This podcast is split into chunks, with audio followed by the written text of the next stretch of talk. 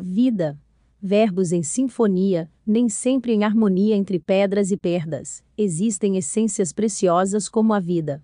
Estudo da dor do ser em quatro, contratempos. Ilustração com duas mãos humanas em escala de cinza segurando um coração vermelho de malha poligonal com cantos geométricos, contrafundo cinza. Dolore a tempo com moto. Manon tropo, requiem nunca.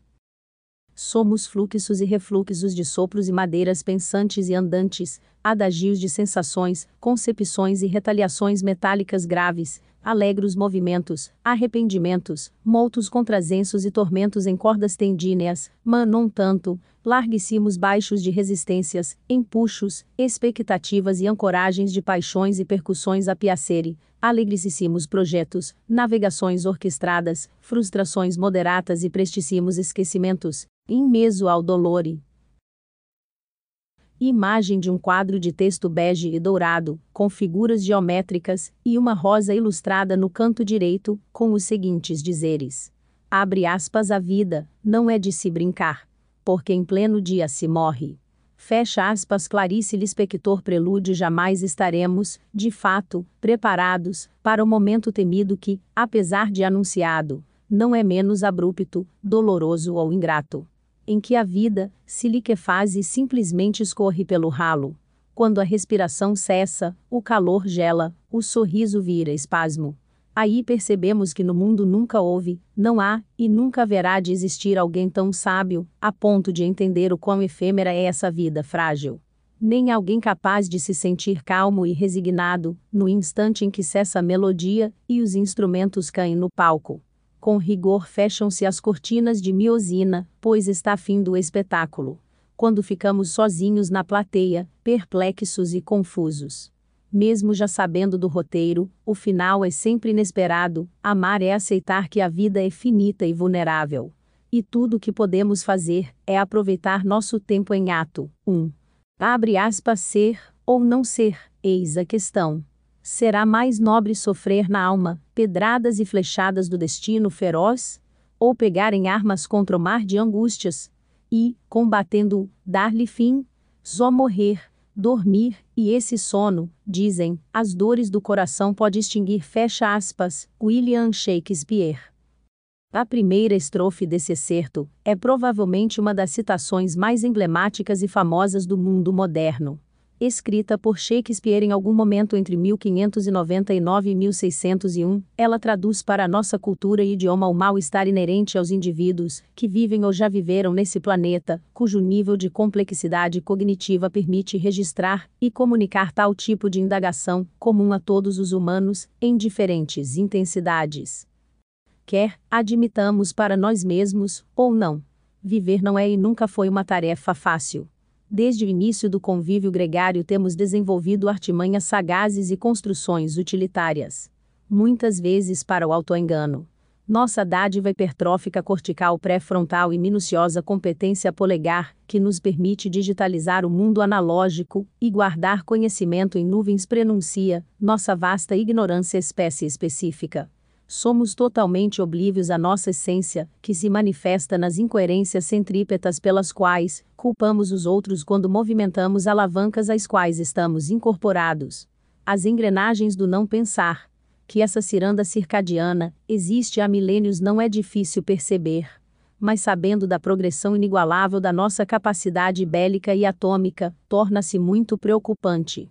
Nossa especialização instrumental é inversamente proporcional à propagação dos ideais de igualdade, liberdade, educação e justiça que, em teoria, nos são direitos fundamentais, porém nunca na história humana foram de fato algo além de uma utopia.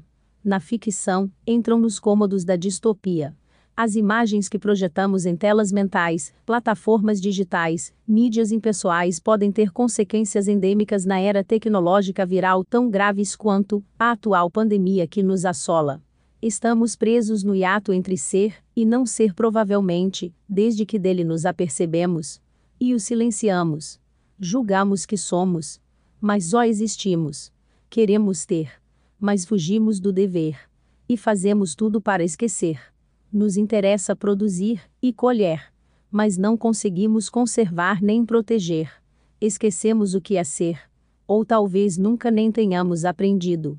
Segundo o Dicionário Brasileiro da Língua Portuguesa, a vida é o conjunto de propriedades, atividades e funções que caracterizam e distinguem um organismo vivo de um morto.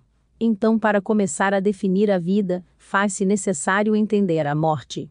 Para ambos, estamos supondo algo que existe, vivo ou morto. E o que é existir? Existir, segundo o mesmo dicionário, seria ter existência concreta e real algo que um ser capaz de sentir e palpar julga como concreto e real.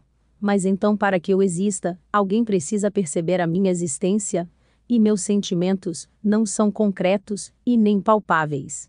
Então não existem. Podem ter vida? O fato de eu não perceber um acontecimento não impede a sua ocorrência. Meu organismo efetua diariamente inúmeras tarefas que me possibilitam a existência. Com vida, ou melhor dizendo, impedem a minha morte. Não os percebo, mas ocorrem da mesma maneira.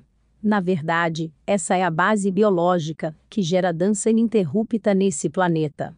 Não precisamos pensar para que os planetas se movam, para que a Lua influencie as marés, para que as forças de atração e repulsão ocorram entre nossos átomos e formem nossas moléculas, criem fluxos, multipliquem células. Ilustração do ciclo de amadurecimento de uma larva, crisálida, até chegar a uma borboleta, contra fundo branco. Então talvez minha percepção não afete os acontecimentos mas, de fato, influenciam como eu sou modificada em resposta a alguns deles. Segundo o dicionário Oxford de Ciência, morte é o ponto em que os processos que mantêm um organismo vivo não mais ocorrem. Em medicina, é diagnosticado por cessação permanente do batimento cardíaco. No entanto, o coração pode continuar batendo, depois que uma grande parte do cérebro perde sua função, morte encefálica. A morte de uma célula por dano externo ou a ação de substâncias tóxicas é conhecida como necrose. Isso deve ser diferenciado da morte celular programada, apoptose, que é uma parte normal do processo de desenvolvimento. A morte é o que possibilita o fluxo da vida.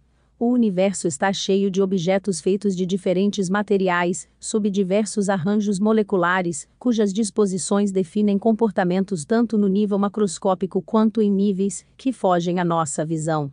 Os organismos considerados vivos são constituídos de moléculas complexas que não são vivas, mas se replicam. Temos a mesma composição elementar que corpos celestiais então somos feitos de matéria inerte, que pode compor rochas, nuvens, água, estrelas. Como viemos a viver?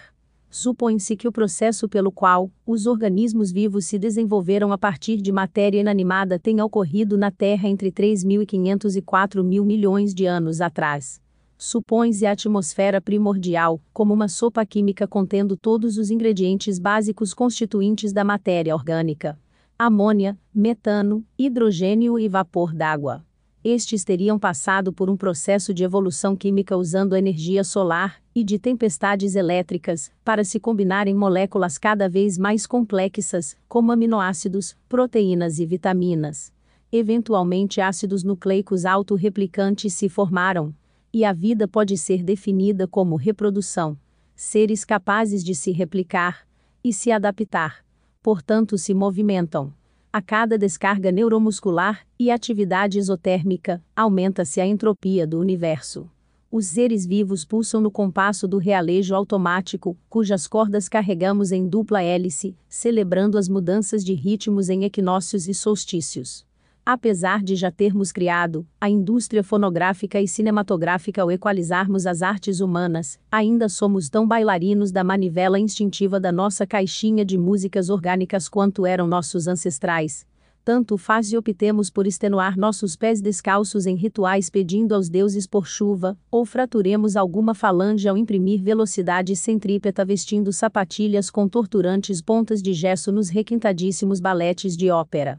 Continuamos, assim como Letícia Spiller, eternamente girando. Link para um vídeo do YouTube, em que a atriz Letícia Spiller está no programa da Ana Maria Braga dançando em círculos. Até os organismos unicelulares são capazes de se mover para se nutrir e desenvolveram uma variedade de estratégias inteligentes para realizar esta tarefa, como simbiose, parasitose e usurpação saprófita.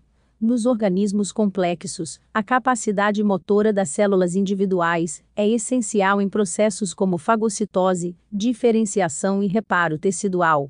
Os movimentos explicam desde a concepção de vida no nosso planeta, interação das espécies, o crescimento, metabolismo e disposição dos organismos vegetais, animais e suas relações ecológicas, inclusive a multiplicação bacteriana e transmissão de doenças. Em se tratando de seres humanos, é necessária a junção de dois gametas sexuais, um oriundo da mãe e outro do pai, gerando um indivíduo com 46 cromossomos. Ilustração de um óvulo vermelho à esquerda e um espermatozoide preto no centro da imagem, muito menor que ele, adentrando a zona pelúcida, para que ocorra a fecundação. Estão contra fundo branco e não representam o tamanho da escala real. Cromossomos são corpúsculos compactos, que carregam a informação genética em fitas constituídas por algo em torno de 3 bilhões de pares de bases proteicas nitrogenadas unidas em formato duplo helicoidal, encaracoladas como os antigos fios de telefone. Somos uma grande impressora tridimensional de ribossomos, que copiam e colam nosso código genético incessantemente, para manter nossa indústria orgânica em pleno funcionamento, nossa homostase.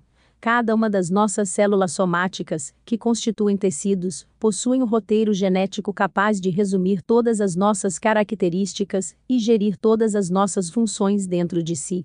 Para tanto, passamos por várias fases presos em um ventre. E gostaríamos de ficar presos ali para sempre. Mas sem movimento, não há vida, nem digestão. O início da nossa vida, como indivíduos, é um debate milenar, pouco conclusivo até em termos legais mas considerando que ocorre na junção de dois gametas, passamos por processo embriológico complexo e orquestrado.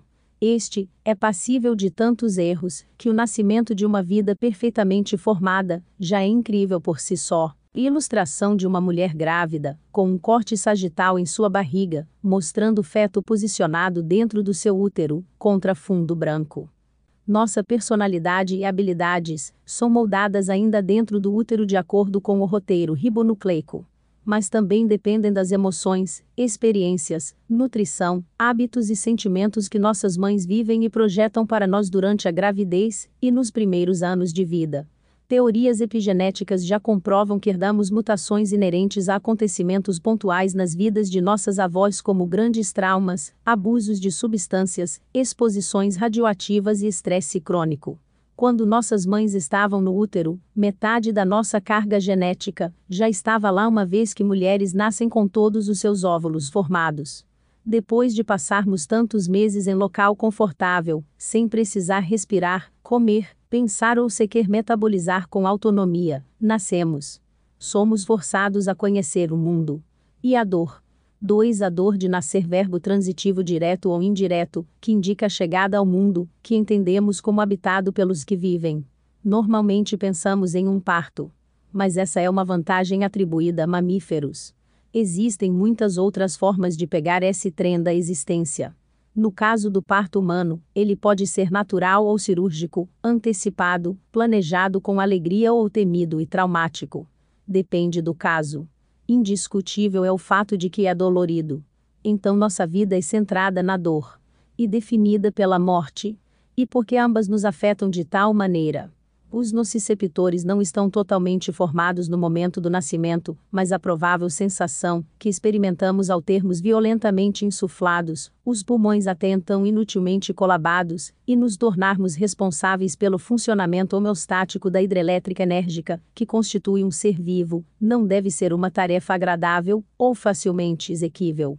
Não admira o choro não deve ajudar o fato de que na modernidade nascemos semi-anestesiados, cegos, sem entender o que está acontecendo, muitos nascem subnutridos, ou até mesmo exibindo dependência involuntária causada pela ingestão de alguma substância de uso contínuo pela mãe, sendo inclusive afetado irremediavelmente por isso, como no caso de medicamentos teratogênicos como a talidomida.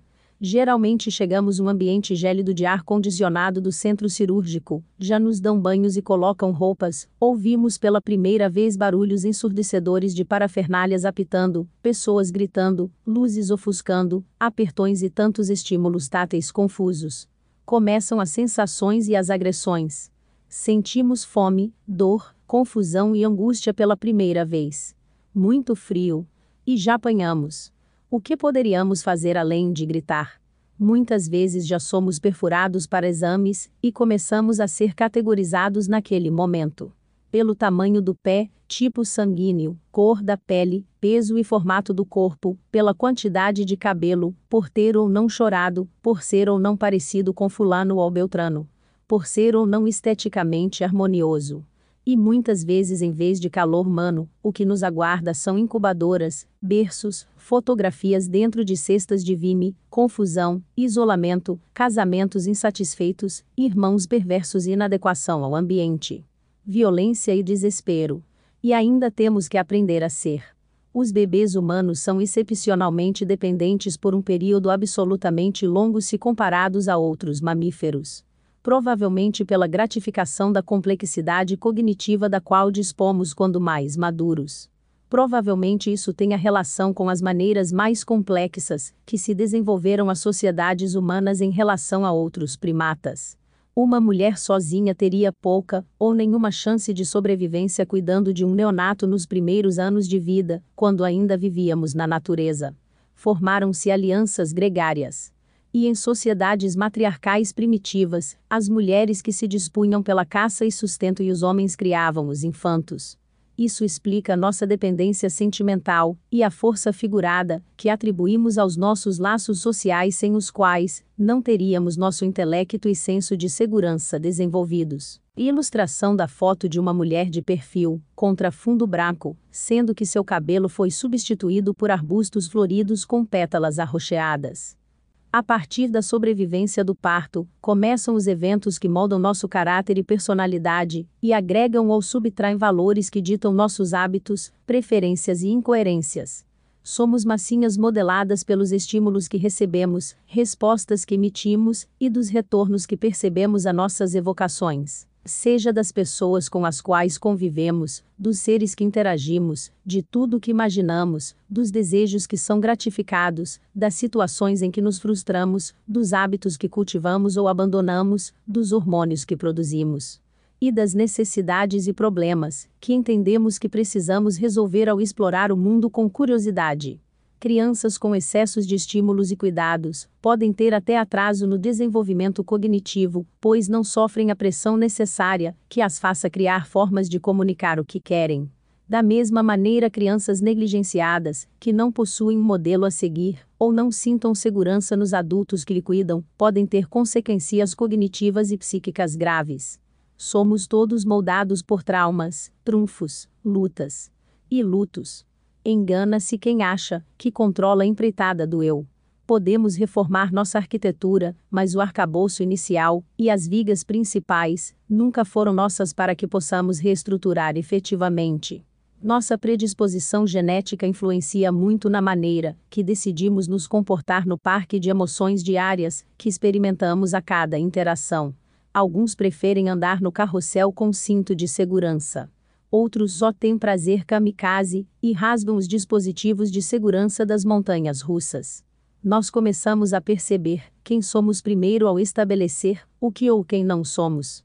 E até certo ponto, os laços que cultivamos com as expectativas que projetamos são extensões da nossa personalidade e fundação psíquica que dividimos com aqueles que nos identificamos. E identificação é pertencimento. Na nossa estrutura instintiva e percepção social, aquele que não pertence, perece. Ou lidera. E a posição de liderança, quando ocupada por alguém que jamais superou o seu senso de não pertencimento, não aceitação e que está disposto a manter uma imagem projetada de si, para compensar suas falhas morais, levou a humanidade a lugares lamentáveis diversas vezes. Nossa estrutura piramidal do cérebro se preocupa em identificar padrões a cada evento ocorrido e criar hábitos comportamentais que se tornam inconscientes pelo propósito natural da conservação da energia. A partir do momento que criamos uma hipótese, que nada mais é do que uma previsão imaginada do desfecho de um evento futuro, podemos procurar explicações e comprovações para essas novas ideias. Cada uma das atividades aprendidas que se tornam inconscientes passam a ser controladas fora da nossa pirâmide mental e, portanto, economizamos a energia ativa que gastaríamos se estivéssemos ainda as aprendendo. Tudo que pede pela atenção piramidal tem gasto de ATP e nos custa biomoedas, atenção e paciência. Todas estas valorizadíssimas na natureza, que dizima animais com dificuldades cognitivas. Não é de se admirar que tenhamos construído a lógica matemática e as linguagens léxicas com base na geometria. Ao se postular que uma figura geométrica possui determinados elementos como linhas, lados e ângulos, ela não pode ser nada além disso que está postulado. Um triângulo nunca vai ter quatro lados, ou deixará de ser um triângulo. Mas pessoas não são formas ideais, não deveríamos ficar tentando encaixotar ninguém em padrões retos, sendo que quanto mais perfeita é a linha de raciocínio de alguém, mais obtusa sua percepção da realidade. Foto de parte de uma página de um dicionário com a palavra evolution, evolução em inglês, em destaque. Que é dinâmica, mutável e adaptável. Mesmo porque o próprio conceito de evolução requer, necessariamente, mutação e novas combinações. 3. Igual a dor de viver curiosidade intrínseca, capacidade de atribuir sentimentos e significados aos objetos, aprender por imitação e resolver problemas práticos, podem parecer exclusivos à nossa espécie, mas já se sabe que outros animais também possuem essas incríveis habilidades cognitivas, mesmo que em diferentes apresentações. No entanto, nossa característica ainda não superada por nenhum outro companheiro bípede de polegares opositores, pelo menos que tenhamos conhecimento acerca de, parece ser a inovação cognitiva pré-frontal inigualável, que nos abençoou com a capacidade de criatividade e imaginação, documentação e transmissão do conhecimento adquirido para outros indivíduos não apenas do nosso mesmo grupo social por diferentes tipos de linguagens. O arsenal de diferentes tipos de caracteres escritos, grafias, fonemas, dialetos, idiomas, formas, desenhos, pinturas, gravuras, entalhos, esculturas, construções e sistematizações acumulado ao longo dos milênios é incrível, extremamente variado e seu contexto parece exclusivo aos contemporâneos.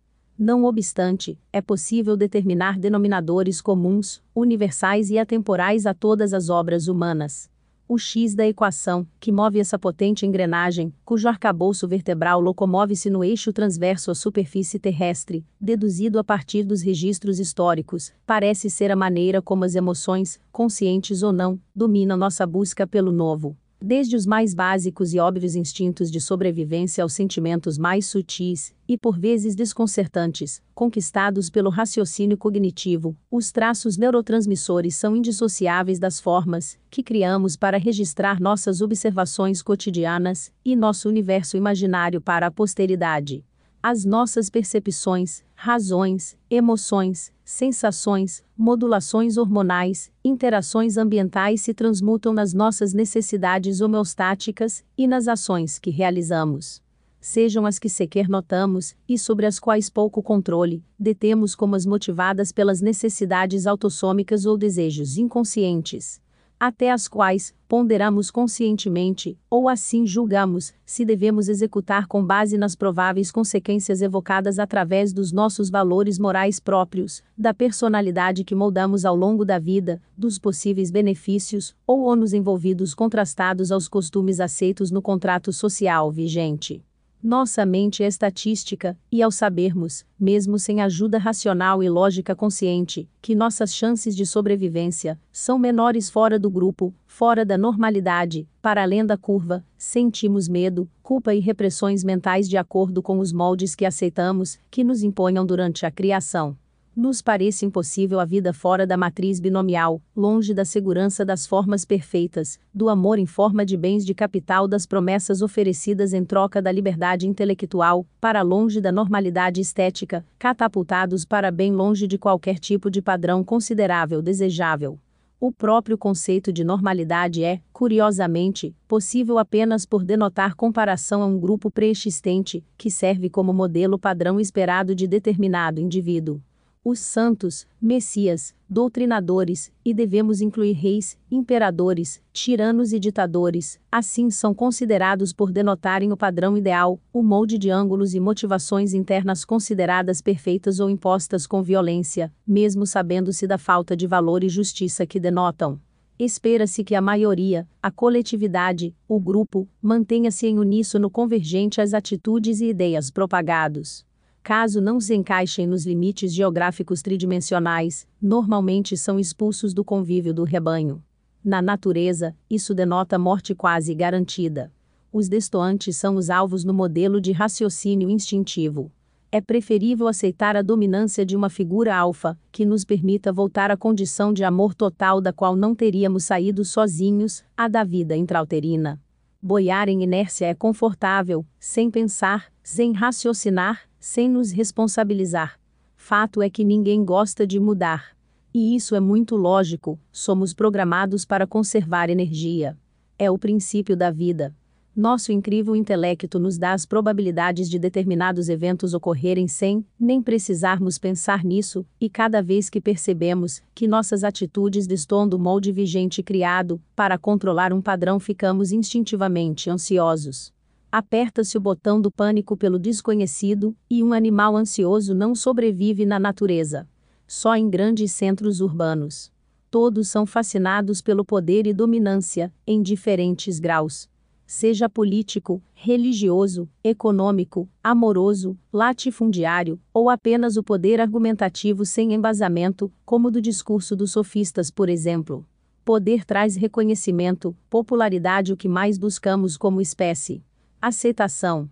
Buscamos isso em diferentes níveis, quer admitamos para nós mesmos, ou ainda nos falte essa percepção.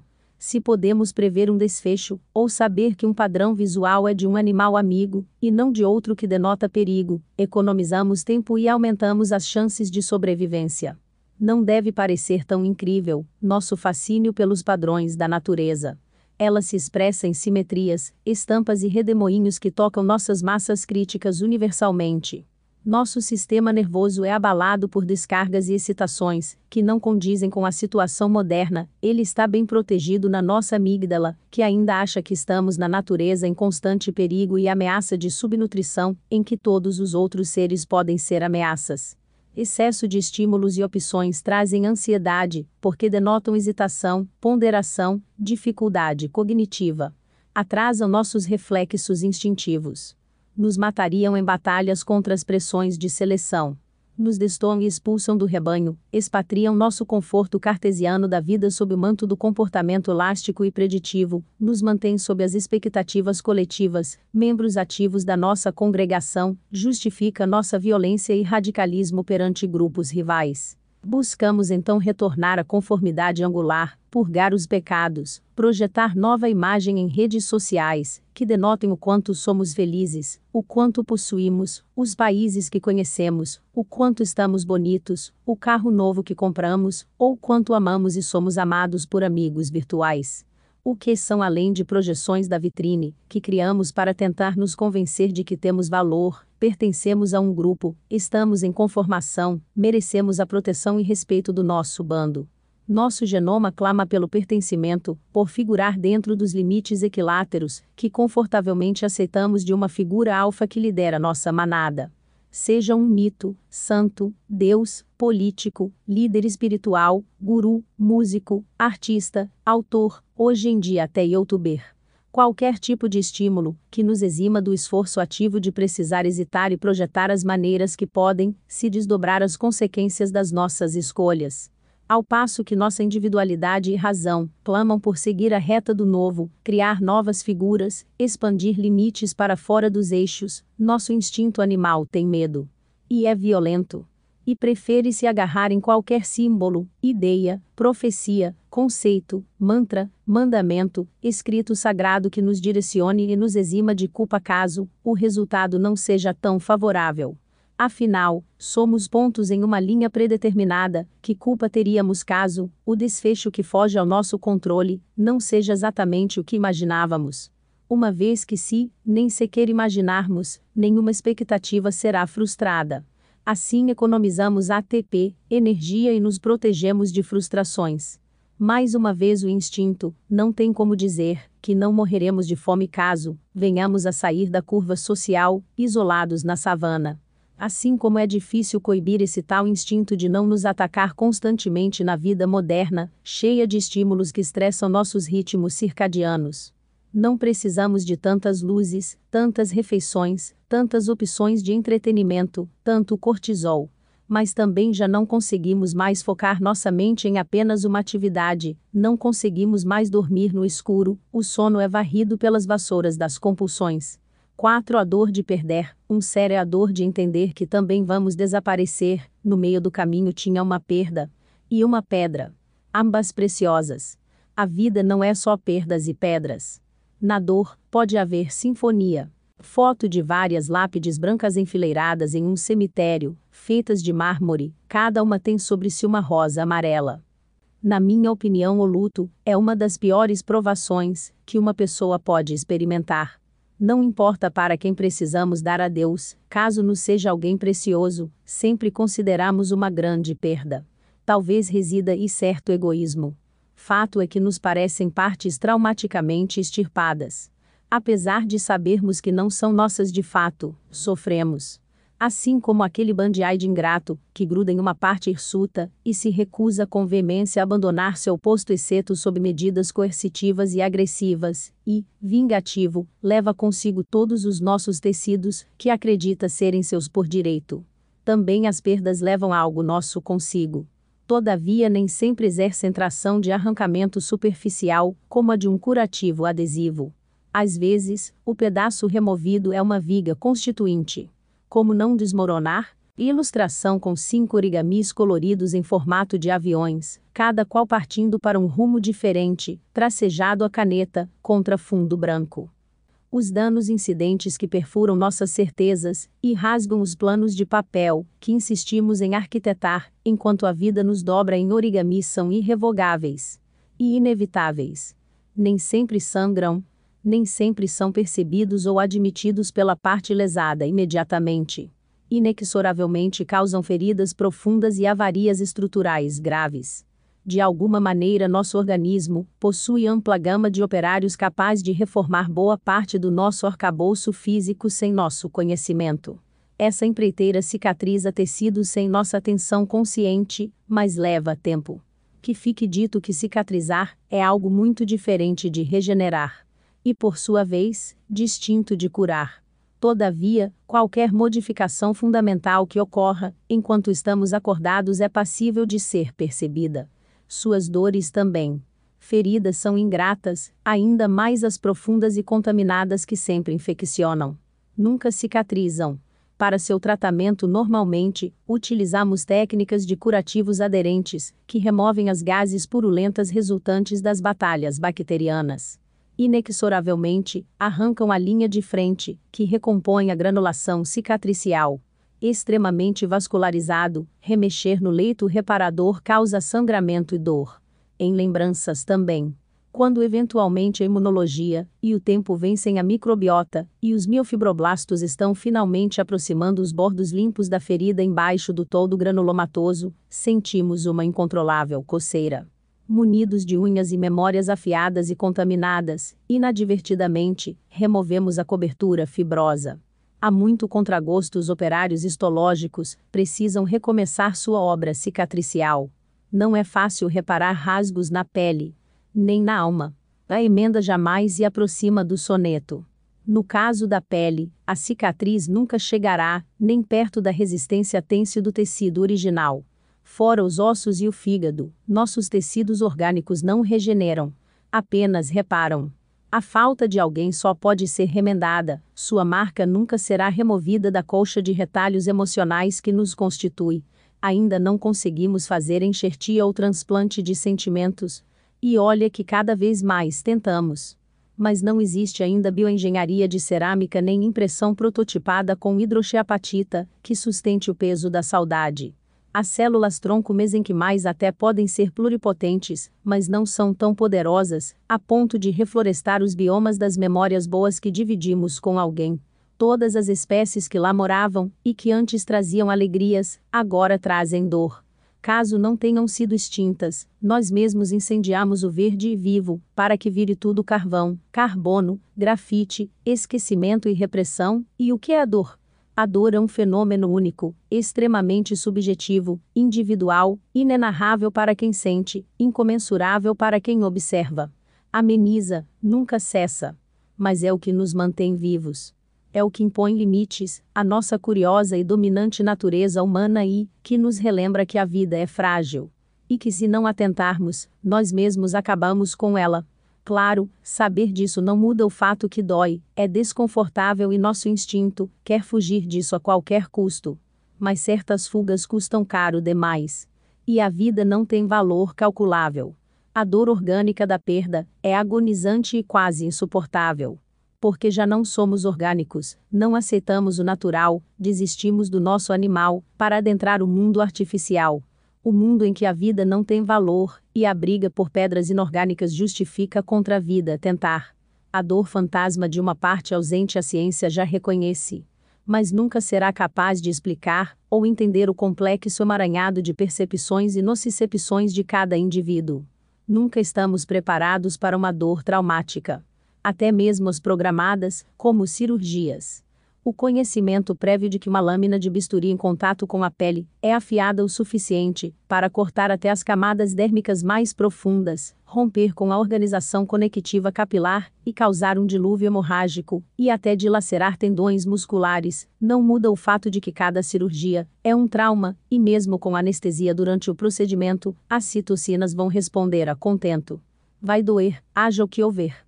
A partir do momento que ocorre uma ruptura na integridade da pele, o organismo já se prontifica a defender essa brecha de invasores microscópicos. E as células inflamatórias precisam da comunicação neuroquímica sinalizadora para se mobilizarem e defenderem o local desde que tentamos, e falhamos, no viver em sociedade de pronomes possessivos e superlativos, criamos regras de convivência e padronização para regular trocas de produtos, serviços e comportamentos. Quanto mais existe a procura de um produto ou importância atribuída a determinada hierarquia social, mais inflação ocorre. De preços e egos o preço aumenta pela especulação de que alguém estaria disposto a trocar a quantidade de moeda comum exigida por tal artefato ou serviço. Foto com vários diamantes contra fundo branco. Nesse âmbito, determinados itens infrequentes ou peculiares também são monetizáveis por suposto valor agregado. Em termos físicos, a quantidade de carbono existente em um diamante e um carvão mineral é a mesma. O que muda é a forma alotrópica das suas moléculas organizadas após milênios de compressão rochosa, e, claro, o fato de que existem pessoas dispostas a pagar para obter esse item mineral. A vida não tem valor de mercado. Classificamos em caro ou barato o custo que despenderemos para obter o benefício dado por determinado item ou serviço. Então sempre é um índice de comparação aparente e valor subjetivo alheio. E que outra definição podemos dar para a sociedade humana? O que é uma pedra preciosa? Para ser considerada verdadeira, uma pedra precisa não apenas ter índices específicos de gravidade, ângulo de refração, dispersão ou dureza. Podem ter diferentes níveis de transparência, e às vezes até algumas inclusões minerais arqueológicas, que lhe tomam o brilhantismo, mas contam uma história. E as fazem únicas. A transmutação em adorno precioso, com valor monetário, é um feito humano. Seu preço atribuído sempre será relativo, justamente, à sua singularidade e subjetividade alheia. O processo de polimento e valorização é árduo e demorado. Mescla inspiração artística com normas científicas e padrões matemáticos. São os adornos perfeitos para a coroa figurativa de afetos que carregamos na vida ela se torna indissociável do nosso bem-estar psíquico e nos dá conforto. Nem sempre os cristais rochosos passam nos testes não destrutivos de preciosidade. A correta identificação se dá por eliminação, como tudo na vida. Irremediavelmente, cada vez que um dos cristais que polimos, e que também nos moldam por reflexo, desprende-se para todo sempre do nosso convívio, parte da pedra fundamental, que nos constitui também fratura eventualmente todas se vão. E não adianta saber disso. Sempre vai ser ingrato, injusto. Sempre vai doer e vamos querer fugir dessa dor. É uma dor única, exclusiva, singular e inevitável. Não interessa se alguém falar que já passou por isso e nem foi tão ruim assim, ou pior ainda, dizer que isso passa, que o tempo ameniza, blá blá blá. Não, Ninguém no universo tem como saber o que cada um sente, e não tem nada que querer saber. o vínculo quebrado de crescimento mútuo, alegrias, tristezas, brigas, risadas, palavras não ditas ou arrependidas diz respeito apenas aos que ficam. Então, quando alguém perder alguém, não adianta dizer que vai ficar tudo bem, que chegou a hora, que a vida é assim. A vida é assim, mas nem por isso dói menos ou conforta esse tipo de dizer. Tudo o que podemos fazer é ser precioso quando alguém precisa. A dor até pode ser anestesiada mas sem consciência nosso cérebro deixa de aprender as melhores lições. Aquelas que são realmente preciosas. Foto de uma rosa com pétalas cor-de-rosa contra fundo branco.